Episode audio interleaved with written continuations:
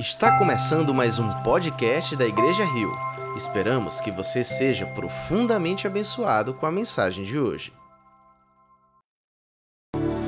Boa noite, você que está em casa, nos acompanhando aqui no culto da Igreja Rio, seja bem-vindo. Nós gostaríamos essa noite de compartilhar com você sobre uma história de um cidadão chamado Geazi.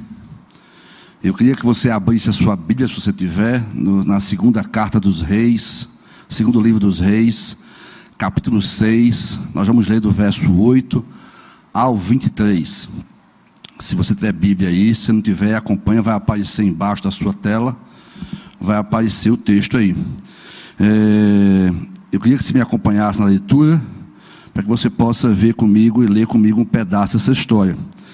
E a história nesse pedaço aqui que a gente vai ler começa dizendo o seguinte: o rei da Síria é, estava em guerra contra Israel e em conselho com os seus oficiais disse: em tal e tal lugar estará o meu acampamento. Mas o homem de Deus mandou dizer ao rei de Israel: evite passar por esse tal lugar, porque os sírios estão descendo para ali.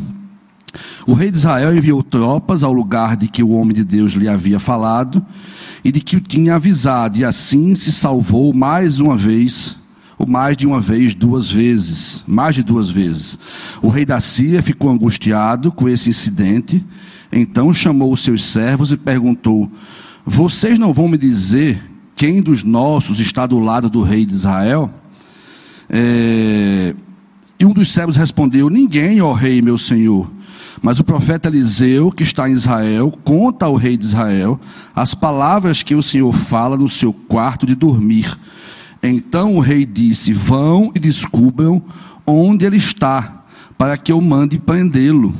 E contaram isso ao rei. Eis que ele está em Dotã. Então o rei enviou para lá cavalos, carros de guerra e um grande exército. Eles chegaram de noite e cercaram a cidade. O servo do homem de Deus, Geazi, levantou-se bem cedo e ao sair, eis que tropas, cavalos e carros de guerra haviam cercado a cidade. Então o moço disse a Eliseu: Ai, meu senhor, que faremos nós? Ele respondeu: Não tenha medo, porque são mais os que estão conosco dos que os que estão com eles. E Eliseu orou e disse: Senhor, peço-te que abra os olhos dele para que veja. O Senhor abriu os olhos do moço e ele viu que o monte estava cheio de cavalos e carros de fogo ao redor de Eliseu. E quando os sírios desceram contra ele, Eliseu orou ao Senhor e disse: Peço-te que firas esta gente de cegueira. E ele os feriu de cegueira, conforme a palavra de Eliseu. Então Eliseu lhes disse: Não é este o caminho, nem esta a cidade. Sigam-me, e eu os guiarei, e guiarei ao homem que vocês estão procurando. E os guiou à cidade de Samaria. Quando eles chegaram a Samaria, Eliseu disse: O Senhor, ó Senhor, abre os olhos desses homens para que vejam. E o Senhor abriu os olhos deles e viram, e eles que estavam dentro da cidade de Samaria. Quando o rei de Israel os viu, perguntou a Eliseu: Meu pai, devo matá-los? Devo matá-los? Ele respondeu: Não os mate. Você mataria aqueles que fizesse prisioneiro com a sua espada e o seu arco? Ordena que eles deem pão e água para que comam, bebam e voltem para o seu senhor. Então o rei ofereceu-lhes um grande banquete. Comeram e beberam. Ele os despediu e eles voltaram para o seu senhor. E da parte da Síria não houve mais investidas contra a terra de Israel. Vamos orar? Senhor Jesus, muito obrigado por essa noite. Muito obrigado mais uma vez pela tua palavra. Nós te pedimos, ó Deus, que o Senhor tenha misericórdia de nós. Nós precisamos muito, ó Deus, discernimento do Espírito, para que a gente possa ser fiel às Escrituras e também, ó Deus, para que a gente possa ouvir a tua voz. Nós pedimos isso em teu nome. Amém. Estamos vivendo uma época da história em que a gente poderia facilmente denominar de uma época de guerra. A gente já ouviu a palavra guerra sendo usada contra o vírus, contra um pequeno vírus, mas você vê ao lado dessa discussão, dessa, desse momento trágico que a gente passa, afinal são mais de 400 mil mortos no nosso país, é um saldo de guerra. Eu acho que algumas guerras têm menos perdas do que essa batalha que a gente está enfrentando contra a Covid. Mas além da batalha contra o vírus, a gente também está enfrentando uma batalha ideológica. Você vê que ao lado dessa dessa guerra contra o vírus, nós temos a guerra das narrativas, as pessoas, cada uma que quer explicar a situação, e eu e você, a gente fica assistindo tudo isso, e além de a gente enfrentar e, e, e todas essas perdas e mortes e dificuldades com o coração muito pesado, a gente ainda fica meio perdido nessa guerra de explicações, nessa guerra de, de quem é que está com a razão. E eu sei, se você for como eu, você fica triste, a gente fica angustiado, não só pelas perdas, mas ficamos angustiados também, porque a gente se sente às vezes meio perdido. E às vezes a gente pensa que numa situação como essa, ninguém vai socorrer a gente, a situação é trágica, tudo vai de mal a pior. Eu imagino que talvez você seja um dos que perderam parentes, filhos, pais, mães, tios. Talvez você seja um dos que perdeu emprego. Talvez você seja um dos que é, é empresário, sua empresa foi afetada e está em dificuldade por causa dessa pandemia. E eu sei que quando você olha para tudo isso e olha para esse cenário, quando você estava estávamos acabando a chamada primeira onda, nós começamos a chamada segunda onda, e já em alguns lugares já se fala uma terceira onda. Outros já dizem, olha, o vírus veio para ficar, não tem mais. É como se a gente fosse viver em guerra é, para o resto da vida. Né? Alguns falam de novo normal, situações que vão se instalar definitivamente. E talvez, eu não sei se você se sente assim, às vezes a gente se sente como num cenário de guerra. Perdas, mortes, dificuldades, economia afetada. Qualquer país que está em guerra tem a sua economia afetada é, salvadores da pátria, pessoas que dizem eu tenho a razão, eu sei como resolver esse problema. enquanto isso, enquanto, enquanto as guerras que estão por trás dessa guerra vão acontecendo, eu e você às vezes ficamos é, cansados, tristes, e fica perguntando: Poxa Deus, eu não estou vendo você nessa história toda. Né? Às vezes você também faz a, a comparação com a a partida de pessoas queridas, pessoas boas. Aí você faz, ah não, fulano não, minha mãe não, meu tio não, ele é uma pessoa muito boa. Como quem diz assim, como se numa guerra só morresse pessoas ruins, né? E na verdade uma guerra, ela afeta todos nós. Essa história aqui no livro de Segunda Reis é uma história de guerra. Eu queria contar para você um pouquinho do contexto dessa história. A gente leu já o texto aqui, mas isso é a história de Geazi, que era o jovem aprendiz, na linguagem de hoje, do profeta Eliseu. O profeta Eliseu, por sua vez, já tinha sido jovem aprendiz do profeta Elias, um dos maiores profetas de Israel. Certamente Geazi já tinha visto manifestações poderosas de Deus. Eliseu, o texto conta aqui, os capítulos contam, várias vezes Eliseu não só presenciou, como participou da manifestação de Deus. E o jovem Geazi é, tendo visto tudo isso, a despeito de já ter visto a manifestação de Deus, ele se vê num cenário de guerra. E essa guerra é uma guerra que está sendo empreendida entre a nação da Síria contra a nação de Israel. E de alguma forma o, o, o rei da, da, Síria, ele pensava e, e, e construía suas estratégias e pensava, vou atacar ali, vou atacar acolá. Mas quando ele fazia isso, de alguma forma é, o rei de Israel ficava sabendo. E na verdade é porque o profeta Eliseu, ele via, como o texto diz, ele enxergava, ele ouvia as conversas que os comandantes e o rei da Síria conversavam. E sempre que descia o exército da Síria, Israel já tinha se preparado, já tinha saído daquele lugar e conseguia se livrar, ao ponto que o rei da Síria disse: Ah, deve ter um informante aqui nesse negócio. Tem alguém aqui, alguém está passando um zap aqui para o rei de Israel e avisando: sai daí que o reino, que, que o exército da Síria está chegando. Já sei quem é esse informante. E um dos seus servos dizem: Olha, rei, não é ninguém da, daqui do nosso exército. É um profeta, tem um cara lá chamado Eliseu. Esse cara é bronca. Esse cara, é, ele vê e ouve o que o senhor fala no seu quarto de dormir. Essa versão aqui fala no seu quarto, tem uma versão que fala no seu quarto de dormir, dando a ideia de que esse profeta consegue ouvir o que está acontecendo na intimidade do seu lugar mais restrito. Então o rei da Síria falou: Olha, vamos fazer o seguinte. Então, no lugar de emboscar é, o rei de Israel, vamos emboscar esse cara, vamos montar uma emboscada, vamos descer para lá e vamos prender esse cara. E outra versão diz: vamos prender e vamos matá-lo. E isso acontece. O rei da Síria desce com seus cavalos de guerra, com seus soldados, cercam a cidade de onde o profeta Eliseu estava, na casa dele.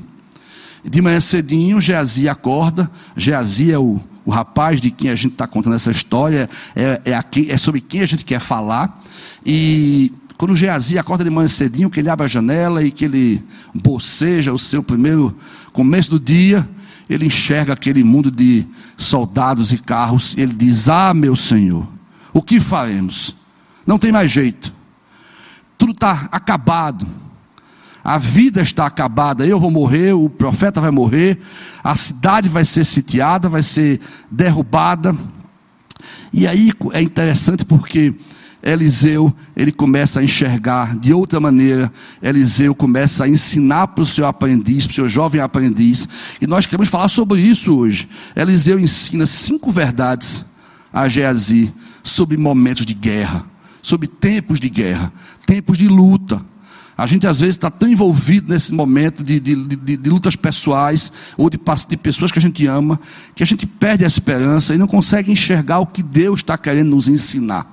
E a gente queria compartilhar isso com você hoje, mas antes de compartilhar isso, eu queria dizer a você que tinha um agravante na situação. Além do exército ter circundado a cidade e o jovem Geazi ficar desesperado e gritar: ai meu Deus, o que, é que nós vamos fazer agora? O jovem Geazi tinha feito parte de uma fraude que antecede essa história, que está no capítulo 5 de 2 Reis.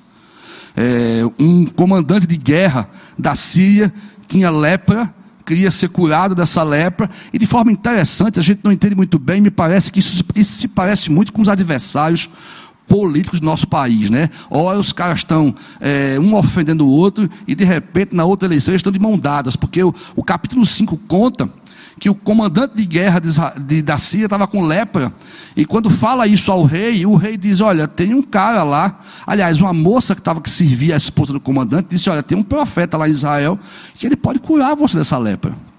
E o comandante de guerra, aquele que estava em plena guerra contra Israel, desce para Israel para procurar é, o profeta, acha o profeta Eliseu, o profeta Eliseu cura esse comandante de guerra, e esse cara se converte.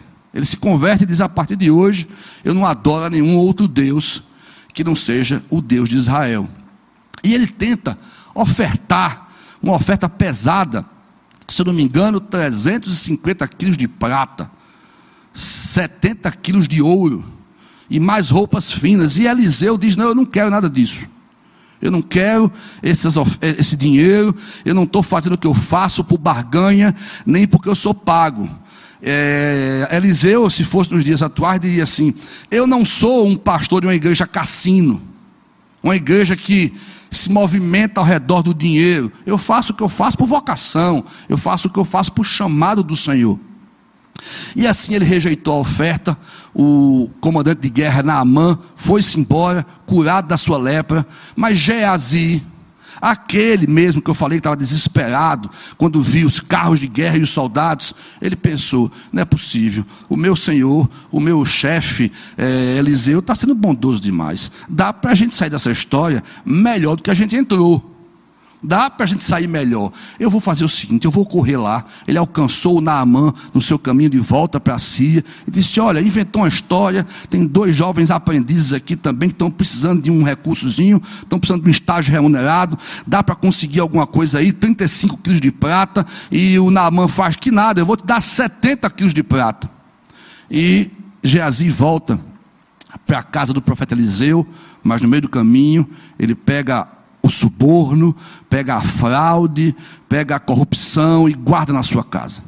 Quando ele chega na casa do profeta Eliseu, o profeta pergunta: o que é que você, onde é que você estava? Eu estava aqui, não fui para canto nenhum. Você está mentindo, cara. Você foi lá e o Espírito, a gente viu o que você fez. E assim Geazi, ele foi penalizado, a lepra de Naamã passou para Geazi, e Geazi demonstrou que parte da sua espiritualidade dependia muito dos benefícios que ele podia conseguir. Voltando para a história, esse Geazi, que se vendeu com o objetivo de ser beneficiado de alguma forma com a sua causa espiritual, com a sua religiosidade, é o cara que agora não consegue enxergar a verdade daquele cenário. Ele só conseguia enxergar carros de guerra e soldados que ameaçavam Israel. Mas eu queria que você fosse comigo para o verso 12, porque no verso 12 tem a primeira coisa que Eliseu ensina para Geazi. E a primeira coisa que Geazi pode aprender é que Eliseu conta ao rei de Israel as palavras que o rei da Síria falava no seu quarto. E a primeira coisa que a gente podia afirmar é que Deus ouve você no íntimo do seu quarto. Se Deus é capaz de ouvir, ou se se interessa em ouvir, é o que fala um rei ímpio, um político corrupto, alguém que está no secreto do seu quarto maquinando o mal. Eu queria dizer a você que Eliseu gostaria de dizer a Geazi: Geazi, Deus vê tudo. Deus vê o que está acontecendo agora no seu secreto do seu quarto.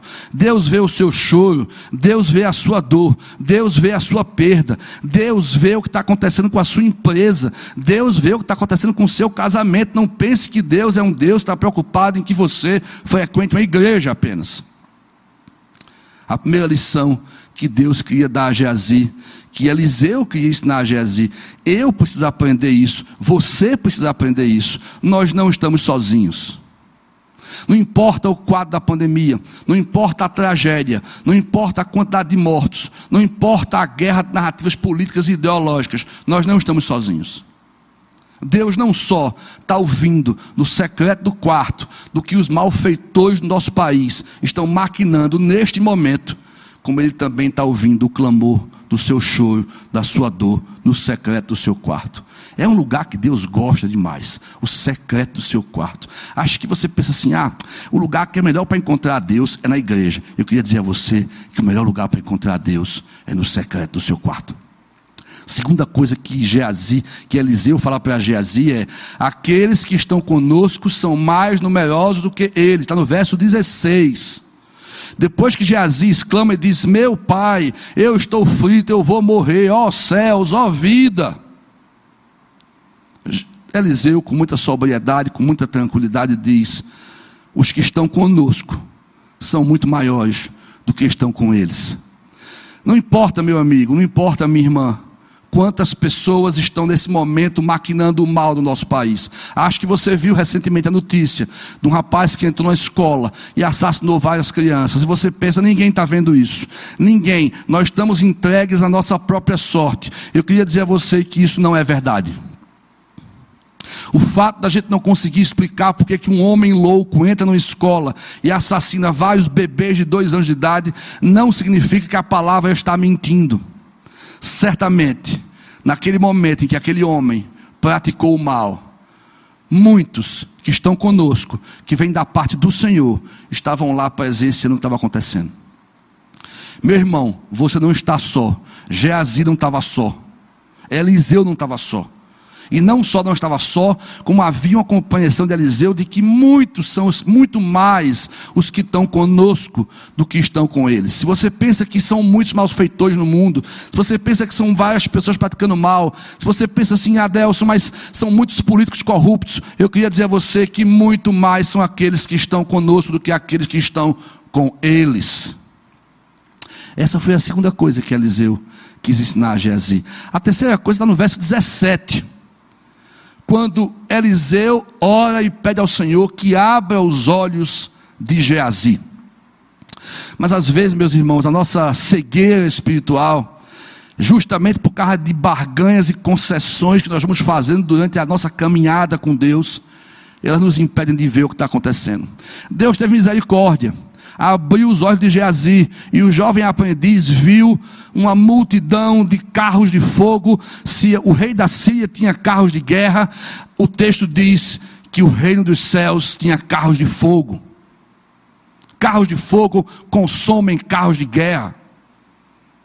E Geazi, quando olhou ao redor, ele viu centenas e milhares de carros de fogo e soldados e anjos de Deus como quem manda a mensagem dizendo: Eu controlo essa situação. Não tem guerra acontecendo nesse mundo que não esteja acontecendo nas minhas mãos. Maiores são aqueles que estão conosco do que aqueles que estão com eles. E Geazi, abre os olhos, abre os olhos e veja que os carros são muito mais poderosos. Eu queria dizer a você hoje que, talvez pela sua insegurança, pela sua falta de fé, talvez pelas negociatas, talvez pela, pela, pelo desejo de levar vantagem, muitas vezes você frequenta uma igreja, você caminha com Deus, mas você ainda controla a sua cobiça, ainda controla os seus atos. Quando isso acontece, eu queria dizer a você que provavelmente você não vai conseguir ver o que Deus está fazendo ao seu redor. Mas isso aqui foi misericórdia. E Deus tem misericórdia com Geazi, tem comigo e tem com você que está em casa. A despeito de como tem sido sua vida, Deus está dizendo que pode abrir os seus olhos e você vê o que aquele tem feito ao seu redor, e você muitas vezes pensa que tudo está acabado, mas tudo não está acabado. Hoje, ao seu lado, na sua casa, provavelmente carros de fogo estão protegendo a sua vida. Anjos do Senhor estão acampados ao redor daquele que o teme. Essa foi a terceira coisa que Eliseu ensina para Geazi. Geazi, a sua cegueira é uma cegueira cultivada. Você rega ela, você bota no sol. Mas eu vou orar ao Senhor para que Ele abra os teus olhos. Eu queria que hoje à noite você orasse ao Senhor para que Ele abrisse os seus olhos. A quarta coisa que o texto diz no verso 18 é que o Senhor fere os inimigos de cegueira. Aqueles que viam deixaram de ver, aquele que não via passou a ver. A cegueira dos que zombam de Deus pode vir do próprio Deus. Acredite, essas pessoas que praticam mal estão completamente cegas. E muitas delas não vão enxergar aquilo que você pode enxergar, o que Deus está fazendo por intermédio ao, ao redor de você e deseja fazer na sua vida. A última coisa que Eliseu fala nesse verso, nesse bloco de texto, é que deixe que esses que são cegos voltem ao Senhor. É interessante isso porque é, no meio da luta, no meio dessa guerra toda, diferentemente do que está acontecendo com blocos de evangélicos que querem assassinar os outros, que querem se vingar dos outros, a gente nunca viu nas redes sociais tantos impropérios sendo falados de cristãos uns para com os outros. É difícil entender isso, porque isso está sendo feito em nome de Jesus, em nome do Evangelho. E essa, essa atitude de desejar o mal, ou, ou, ou, dizer, está vendo, tá, olha aí, eu te disse, você errou, você está errado. É incrível a gente ver que nunca na nossa história cristã, tantos cristãos andaram tão divididos. E é interessante porque no meio dessa guerra aqui, quando os soldados de, de Naamã e do rei da Síria, são, ficam cegos e vão para o caminho errado, vão cair no meio da cidade de Samaria, o rei de Israel perguntou: é para passar aqui a régua, matar todo mundo? E Eliseu disse: não. Alimenta eles, faz um banquete para eles, serve ao teu inimigo. E Geazi estava diante de uma cena inusitada. O reino da Síria em guerra contra o reino de Israel. E o profeta Eliseu ensinando ao rei não mata eles, alimenta eles. É interessante isso porque nós estamos inseridos nessa guerra de narrativas, nessa guerra contra o vírus, e muitas vezes a gente está gastando nosso coração energia para ver se o outro está errado, para ver quem é que está certo. E aqui, na conversa de Eliseu aqui com o rei de Israel, seja bondoso, seja generoso com aqueles que discordam de você. Seja generoso com aqueles que estão em guerra contra você. Não só perdoe eles, mas sirva a eles. Eu acho que a igreja de Jesus, especificamente, tem muito a aprender sobre generosidade nesses dias de guerra. Não é uma guerra bélica, mas é uma guerra de uns contra os outros. Eu não sei se você em casa, de alguma forma, está inserido nessa guerra. Se você hoje em dia sobe no palanque, se você é militante dessa guerra. Eu queria dizer a você que não foi essa a vontade de Deus através do profeta Eliseu e Geazi aprendeu a bondade e a generosidade de Deus para aqueles que ainda não entendem, ou para aqueles que são cegos. Tudo bem. Eliseu Deus, através de Eliseu, conseguia enxergar o secreto do quarto do rei da Síria. Deus consegue enxergar o que está acontecendo no secreto do seu quarto. Aqueles que estão conosco são maiores do que aqueles que estão no mundo. Você não está solitário, ainda que esteja sozinho no seu quarto. Você acredite, existe um exército de anjos olhando para a sua vida. O Senhor pode abrir os olhos do teu coração e da tua mente, da tua alma. Talvez os teus olhos estejam fechados, estejam turvados, porque você ainda é controlado pela própria cobiça. Se você entregar o controle da história na mão do Senhor, é possível que você possa ver, se não anjos, visualmente falando, visivelmente falando, mas certamente você pode ver a obra e a ação poderosa de Deus no cuidado daqueles que são seus. O Senhor é aquele que fere os inimigos se for necessário. E por fim a gente falou que o Senhor é bondoso e deixa que aqueles que ele feriu de cegueira voltem para casa. E desafia a mim e a você a servir aquele que discorda de mim. Eu fico vendo, eu já falei isso aqui, vou repetir. É, o nosso desafio em redes sociais, em debates públicos e, e, e com amigos, não é ganhar a discussão, não é ganhar a narrativa, não é, não é ganhar e convencer ninguém.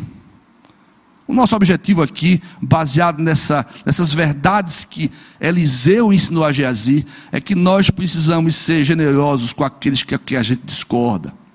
Infelizmente, me parece que a igreja de Jesus está precisando muito aprender. Bom, eu queria chegar para o final e dizer que diante dessa palavra aqui de Deus aqui para a gente, na história de Geazi, como jovem aprendiz de Eliseu, nós precisamos tomar três decisões. Nós podemos tomar três decisões. A primeira delas é, meu irmão, minha irmã, olhe ao Senhor para que os seus olhos sejam abertos. Às vezes o seu medo e a sua violência e a sua raiva contra aqueles que você discorda.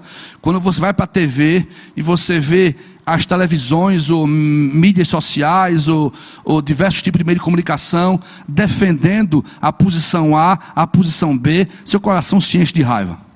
Eu já vi várias vezes alguns dizendo assim: crente que é crente não, não, não concorda com isso. E eu já vi o outro lado falando: crente que é crente não concorda com aquilo. E infelizmente os dois lados estão errados.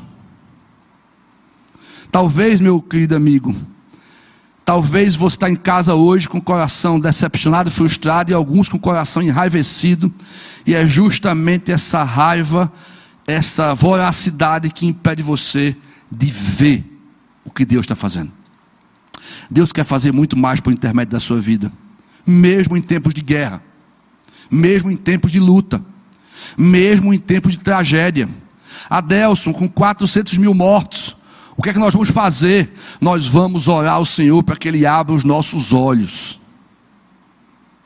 A segunda coisa que eu queria dizer a você que a gente precisa fazer hoje é: nós precisamos parar de pegar atalhos e de fazer barganhas com Deus. Geazi é o típico religioso. Eu sirvo ao Senhor, tenho direito a um benefício. Se eu sirvo ao Senhor, meu pai não vai morrer de Covid. Se eu sirvo ao Senhor, eu próprio não posso pegar essa doença. Isso, infelizmente, não combina com as Escrituras. Isso não combina com a palavra de Deus. O que realmente está acontecendo muitas vezes é que nós temos pessoas que cultivam a barganha. Em nome da barganha da troca e do benefício próprio, tem uma relação com Deus oportunista. Meu irmão, eu sei que as lutas são grandes, mas eu queria desafiar você a parar de fazer negociatas com o Senhor, a aceitar a sua soberana vontade a abrir os seus olhos e ver o que o Senhor quer fazer por intermédio da sua vida e na sua vida. E a última coisa que eu queria dizer a você está no Salmo 34, verso 7. Eu gosto demais dessa, desse salmo, desse versículo aqui. Esse versículo diz o seguinte: O anjo do Senhor é sentinela ao redor daqueles que o temem e o livra. Em outra versão diz: O anjo do Senhor acampa-se ao redor daqueles que o temem. Se você pensa que você agora está sozinho, com a bronca da sua empresa em dificuldade, você não está. O anjo do Senhor está ao seu redor. Se você pensa que você está sozinho, com a perda do seu familiar, do seu ente querido, você não está. O anjo do Senhor está ao seu redor. Deus manda os seus mensageiros a fim de cuidar dos seus filhos. Você só precisa entregar o controle da história na mão de Deus e confiar que Ele é um Deus bondoso, que Ele é um Deus amoroso, que Ele é um Deus poderoso. E a despeito de você, meu querido irmão, não conseguir entender o que está acontecendo, eu também não entendo. A despeito de você não conseguir interpretar as muitas narrações a respeito da realidade, a despeito de você não conseguir entender as muitas explicações, cada um que explique de um jeito, e você vai ficando angustiado, ansioso. Você não precisa entender nada disso. Você precisa entregar o controle da sua vida ao Senhor Jesus. Você precisa orar ao Senhor para que abra os seus olhos. E você precisa ficar confortado na certeza de que o anjo do Senhor se acampa, é sentinela. Eu fico, eu fico tentando fazer a, a visualização da cena, né? Aí, sentinela, eu imagino aquele cara do meu lado, aquele soldado celestial, em pé do meu lado, armado eu estou aqui amando do Criador para proteger a tua vida. E proteger a tua vida não significa impedir que você passe por tribulações. Proteger a tua vida não significa impedir que você sofra. Eu acho que proteger a tua vida significa te dar a condição de abrir os olhos e ver que carros de fogo, soldados, estão controlando a história, amando do nosso Senhor. Que Deus abençoe você. Eu queria orar com você agora, você que está em casa, queria falar com Deus, queria que você pudesse ter um momento de, de conversa com o Senhor. Nós vamos orar juntos. Queria que você colocasse diante do Senhor aquilo que você não consegue ver.